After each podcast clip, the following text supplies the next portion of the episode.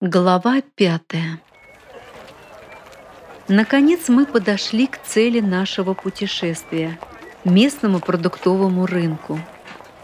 Перед входом располагались лавки, где торговали всякой китайской мелочевкой – брелками, ручками, часами и прочим ширпотребом. Сенсей глянул на весь этот разноцветный ассортимент и с горечью тихо сказал – совсем уважение потеряли забрасывают всяким хламом, как страну третьего мира. Ребята стали рассматривать весь этот разнообразный товар. Стас взял в руки какой-то квадратный брелок в виде часов. Нажал на кнопку, и тот начал издавать непонятные звуковые сигналы, мигать и высвечивать меняющиеся цифры. «О, а это что за ерунда?» – удивился Стас. «Прямо как счетчик Гейгера», усмехнулся стоящий рядом Николай Андреевич. «Чего?» – протиснулся Женька между Стасом и доктором. «Какой такой счетчик?» «Гейгера», – повторил Николай Андреевич. «Такой газоразрядный детектор частиц». Женька уставился на Николая Андреевича в немом вопросе. Стас же, иронически щуря глаза, решил ускорить процесс мышления друга. Слышал о таком приборе, который называется дозиметр, деревня. А, это прибор для излучения, что ли? Со второй попытки догадался Женя. Это прибор для измерения дозы излучения, со смехом проговорил Стас. Ну я же и говорю.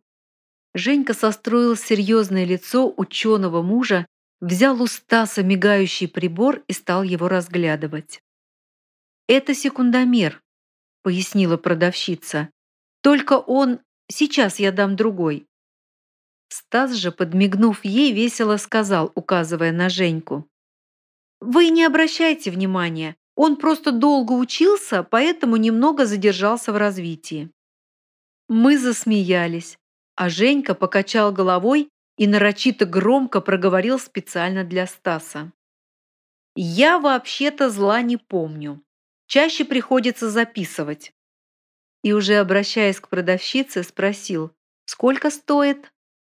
Та назвала цену и засуетилась, дабы поменять эту поломанную вещицу на другую. «Нет-нет, я беру это», – остановил ее Женька. «Должен же кто-то скупать у вас брак со стопроцентной скидочкой». И дальше Женьку понесло в таких смехотворных речах свойственных привередливому покупателю, что мы чуть не умерли со смеху. Даже наш психотерапевт после очередной Женькиной клоунады по поводу удешевления товара заинтересованно спросил у Стаса. «Он такой во всем или в частностях?» На что тот ответил «И во всем, и в частностях». «Да, это уже диагноз», констатировал со смехом доктор. И когда довольный Женька, выторговав эту безделушку за копейки, под шуточки ребят подошел к сенсею, тот сказал, «И тебе не совестно у людей копейки отбирать?» «А что?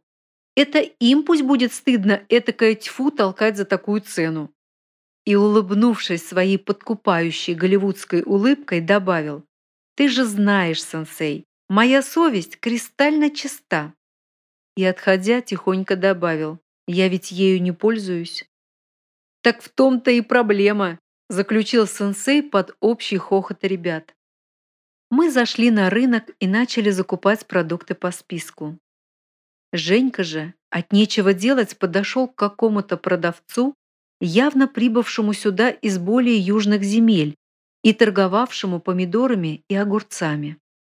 Парень нахлобучил на себя важный вид и с подозрением поинтересовался. «А в какой местности росли ваши овощи?» Продавец, наверное, не совсем его понял и стал по привычке расхваливать товар. Вопросы о местности плавно переросли в вопрос о цене, которая оказалась значительно завышенной. Но понятное дело, возле моря ничего дешевого не бывает. Но, видимо, только не для Женьки. Встав в позу инспектора, как минимум общества по защите прав потребителей, парень вытащил свой дозиметр и деловито стал водить вдоль и поперек всего товара. Дозиметр, естественно, начал пищать и мигать, высвечивая на своем табло нереальные цифры. Продавец удивленно выпучил глаза. Эти действия неизвестно откуда взявшегося на его голову такого дотошного покупателя явно производили на него неприятное впечатление. «Нет, ты видел? Видел?» Женька с возмущением показывал данные дозиметра Стасу, стоявшему в это время рядом и с большим трудом пытавшемуся сохранить серьезный вид. «Нет, ты только посмотри! Это же хуже, чем в Чернобыле! Ты на каком ядерном полигоне это выращивал?» Обратился Женька к продавцу, тыча ему показания дозиметра. «Ты видишь? Даже счетчик Гейгера зашкаливает. Нет, ну кошмар какой-то. Скоро нас вообще ядерными отходами кормить будут». На высказывание Женьки стали оборачиваться люди. Продавец, растерянно глядя то на счетчик, то на овощи, и усиленно пытаясь сообразить, в чем, собственно, дело, стал оправдываться, говоря, что у него самый качественный товар. А когда Женька начал раздувать эту историю до неузнаваемости, тот самолично скушал помидор на глазах у всех, убеждая уже не так парня, сколько собравшихся зевак в полной безопасности своих овощей. Но Женьку это еще более раззадорило, и в ответ на действия продавца он начал рассказывать страшные истории, как действует радиация на организм человека, причем с подробным перечислением, что в организме начинает нарушаться и отказывать в первую очередь, естественно, по его мнению.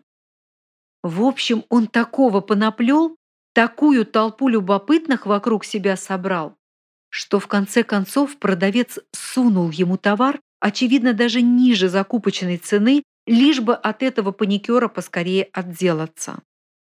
К этому времени мы уже приобрели часть продуктов. Стас и Женька, отыскав нас, предъявили полный пакет помидоров и огурцов. Причем Женька не переставал хвастаться своими достижениями и изъявил желание закупить все остальные продукты по более низким ценам. На что сенсей лишь осудительно покачал головой. «Эх, люди! Толкуешь вам, толкуешь!» «Нет, ну, сенсей, зачем тратить больше, если можно купить по разумной цене? Они же тут все народной обдираловкой занимаются!» Я, как порядочный гражданин, не могу пройти мимо такого безобразия. Мне же так и хочется принять в нем посильное участие. Ребята вновь грохнули со смеху, а Женька продолжал оправдываться, лукаво улыбаясь. «У меня же к ним нет зависти. Просто когда я вижу торгового работника, внутри моем возникает обостренное чувство справедливости». «Ага», — усмехнулся сенсей, «это качество сейчас так величают?» «Ага», — кивнул, смеясь Стас. Причем это обостренное чувство справедливости у него проявляется в двух видах – корыстное и бескорыстное. Корыстное – это когда он хочет, чтобы и у него это было. А бескорыстное – это когда он хочет, чтобы и у того этого не было. Сансей безнадежно махнул рукой в сторону Женьки и Стаса, проговорив «Делайте, что хотите». Николай Андреевич отдал им список и деньги. Наша команда разделилась. Часть ребят пошли вместе с Женькой потешиться над его закупкой продуктов. А сенсей, Володя, доктор и я, предварительно договорившись с ребятами о месте встречи, пошли к берегу. Небо было безоблачным. Полусонные отдыхающие лениво расхаживали вдоль улиц, прячась от зноя под тенью деревьев. Мы вышли к условленному месту и, поставив пакеты с продуктами, сели на свободную скамейку в тени большого дерева. Николай Андреевич решил не терять время зря и стал расспрашивать сенсея. «Сенсей, ты затронул интересную тему, когда мы шли сюда. Вот я все время думал, ну ладно, богатство нам с тобой не угрожает, при нашей профессии, да еще в нашей стране», — в шутку проговорил доктор. «А вот если серьезно, что делать человеку? Вот все говорят, то плохо, то плохо, а как хорошо? Как жить?» Понимаешь, каждый человек по сути не живет своей настоящей жизнью. Он выбирает понравившийся ему образ и играет роль, причем, как правило, не одну. Вот, к примеру, ты сейчас играешь роль студента, пытаешься как на лекции задать вопросы, вникнуть в суть моих ответов. Потом переключаешься на роль психотерапевта, стремясь проанализировать мои слова. Но по сути это всего лишь игра, не более. Потому что ты сам знаешь то, о чем я говорю. Нужно всего лишь глубоко заглянуть себе в душу. Так и каждый человек. Он играет. Одному по душе роль доктора, второму нравится роль крутого спецназовца, а третьему – автослесаря. Кто-то выбирает себе роль алкоголика, кто-то бандита, кто-то карьериста, а кто-то обиженного на жизнь. Но кем бы ни был человек, по факту это всего лишь его роль. Просто он настолько в нее вживается, что думает, что это и есть на самом деле его настоящая жизнь. Действительно, прав Шекспир, весь мир – это всего лишь театр. И как любой артист, человек остается неудовлетворен своей ролью и мечтает о другой роли, где он видит себя более важным. Чего бы человек ни достиг, ему кажется, что главную роль в своей жизни он еще не сыграл. И играя того себя, кого он выдумал, к примеру, бедного, больного, богатого, здорового, слесаря или космонавта, не имеет значения. Человек мечтает о другой роли. Он примеряет к себе образ президента, олигарха, героя-спасателя, борца за справедливость, еще кого-нибудь. И все время пребывает в мечтах, тешит себя этими сказками. Но не проще ли прекратить мечтать и выбрать себе в жизни роль, достойную человека? Ты имеешь в виду святого, ламы или кого? Хоть ламы, хоть святого, или же порядочного, доброго человека, называй это как хочешь. Я называю это просто роль, достойная звания человека. И быть тем, кем ты должен быть, чтобы, засыпая, ты был спокоен, что твоя совесть чиста, чтобы, умирая, было не стыдно за свои мысли и поступки, и чтобы, стоя даже перед Богом, как говорят христиане на суде Божьем, тебе было что сказать. Чтобы твоя корзина с добрыми делами была полна, а с худыми делами была пуста. Вот что значит быть человеком. И не просто внешне, но и, что важно, внутренне.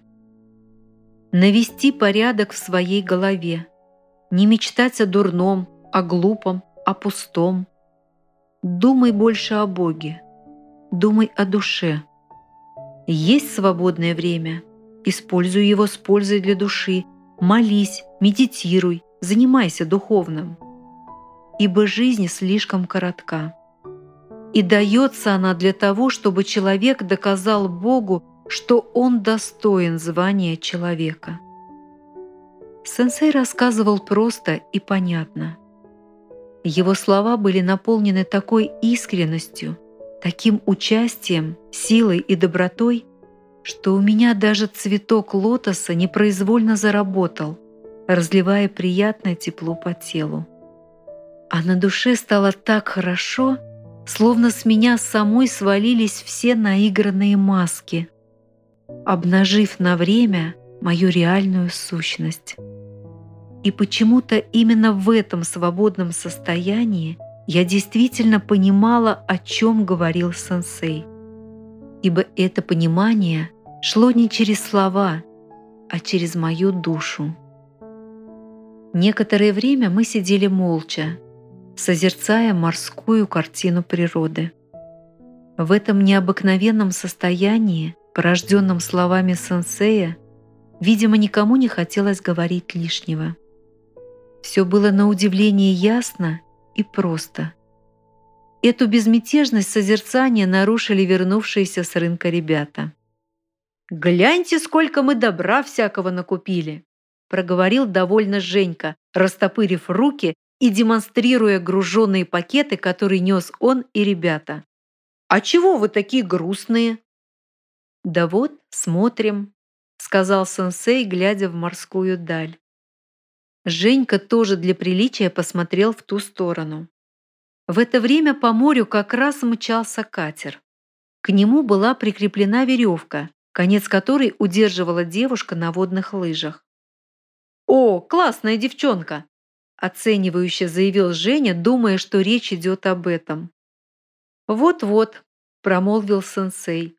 «Я им по этому поводу анекдот рассказал. Вот они и загрустили». Женька хмыкнул. «Хм, «Что ж за анекдот такой, что они загрустили?» Да сидят два рыбака на берегу реки, а перед ними красивая девушка катается на водных лыжах. Один другому говорит. «Представляешь, сейчас она упадет и начнет тонуть, а я нырну и спасу ее. Вытащу и притворюсь, что делаю искусственное дыхание, а сам ее буду целовать, обнимать. И только он это проговорил, девушка падает и начинает тонуть. Тот тут же бросается в воду, ныряет и вытаскивает женское тело. Начинает делать искусственное дыхание, целовать, обнимать. А потом подходит к другу и говорит, что-то я не пойму, та красавица была, а это какая-то уродина. А друг на него так искоса смотрит и говорит, да-да, и та была на водных лыжах, а это на коньках. Под деревом раздался раскатистый смех нашего коллектива. Один Женька как-то вяло усмехнулся, а потом озадаченно спросил. «Не въехал. А при чем здесь коньки? Она же на водных лыжах была». Мы все грохнули, смеясь уже не столько над анекдотом, сколько над Женькой.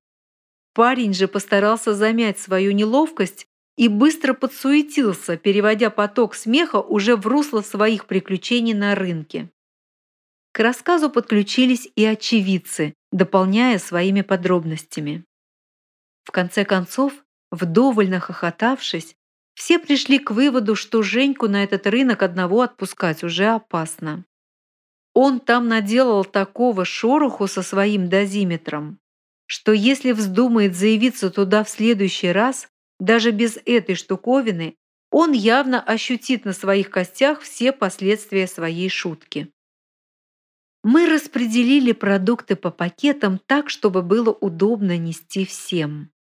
И когда уже собрались отчаливать в обратный путь, Женька вдруг громко рассмеялся. «А, так получается та, что в коньках еще с зимы там валялась!» Это была уже последняя капля. Мы просто закатились смехом. Даже прохожие, глядя на нас, стали улыбаться, заражаясь волной хорошего настроения. Хоть и не понимали, в чем, собственно говоря, причина такого повального смеха. Так как мы были нагружены продуктами, то пошли в обход пансионатов более длинной, но удобной дорогой.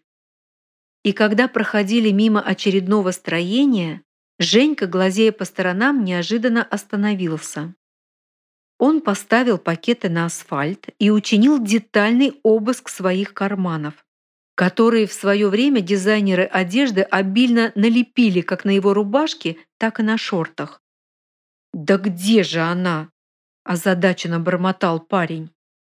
Поскольку Женя приотстал, некоторые из нас тоже остановились, поджидая парня. «А, вот!» Наконец-то обрадованно воскликнул он и вытащил какую-то скомканную бумажку.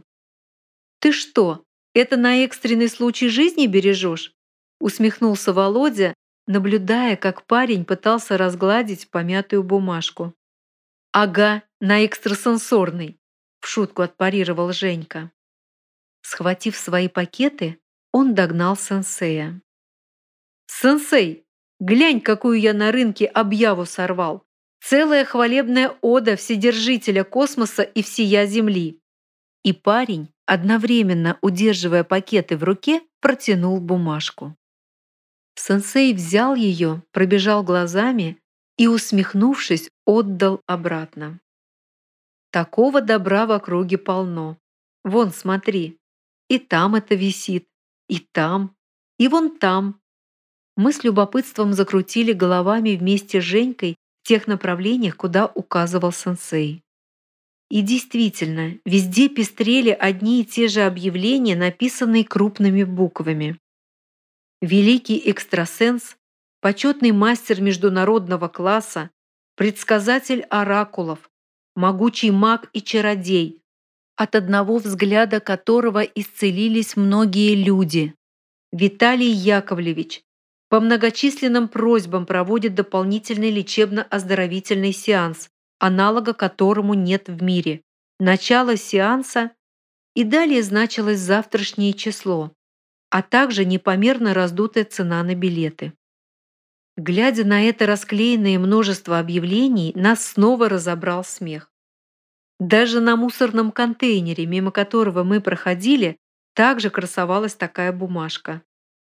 «Тьфу ты!» – в сердцах плюнул Женька, а я, как дурак, нес эту тяжесть в кармане самого рынка. Он вновь скомкал бумажку и, подкинув ее, пнул ногой, словно мячик. «Ты чего соришь?» – добродушно пожурил его сенсей. Чистота мысли начинается с твоей внешней культуры и опрятности. Иди подбери бумажку и брось в мусорник. На сей раз Женька, вопреки своим обычным отговоркам, повел себя явно неадекватно, очевидно внося разнообразие в свой неутомимый юмор. Вновь поставив свои пакеты, он услужливо побежал к бумажке. И, подняв ее, даже пару раз подмел рукой то место на асфальте, где она лежала. А затем, как заправский баскетболист, метнул скомканную бумажку в контейнер с мусором, точно мяч в корзину. И, забив очко, с довольным лицом наигранно развел руками. «Какая такая бумажка? Никакой бумажки не было. Вам показалось. Нынче солнце сильно греет. Это был всего лишь мираж». «Ну-ну», – со смехом произнес Стас, «а ты у нас джин из бутылки». Мы вновь захохотали. Женьке, видимо, понравилась эта идея нового образа, и он сказал, «А почему бы и нет? Загадывайте любое желание, так уж и быть, исполню». И, подмигнув, весело добавил, учитывая, естественно, современный хозрасчет и самообслуживание. «В смысле самообслуживание?» – улыбаясь, проговорил Стас. «Это что же получается? Мы сами желания загадаем и сами же исполним за свой счет?» «Догадливый ты наш!» – похлопал его Женька по плечу, возвращаясь за своими пакетами. Мы посмеялись, а Андрей промолвил. «Лично у меня только одно желание – быстрее перенестись на косу вместе с продуктами». «Запросто», – ответил Женька, догнав нас со своим грузом. «Ничего нет невозможного для моего волшебства. Для реализации этого желания есть два варианта.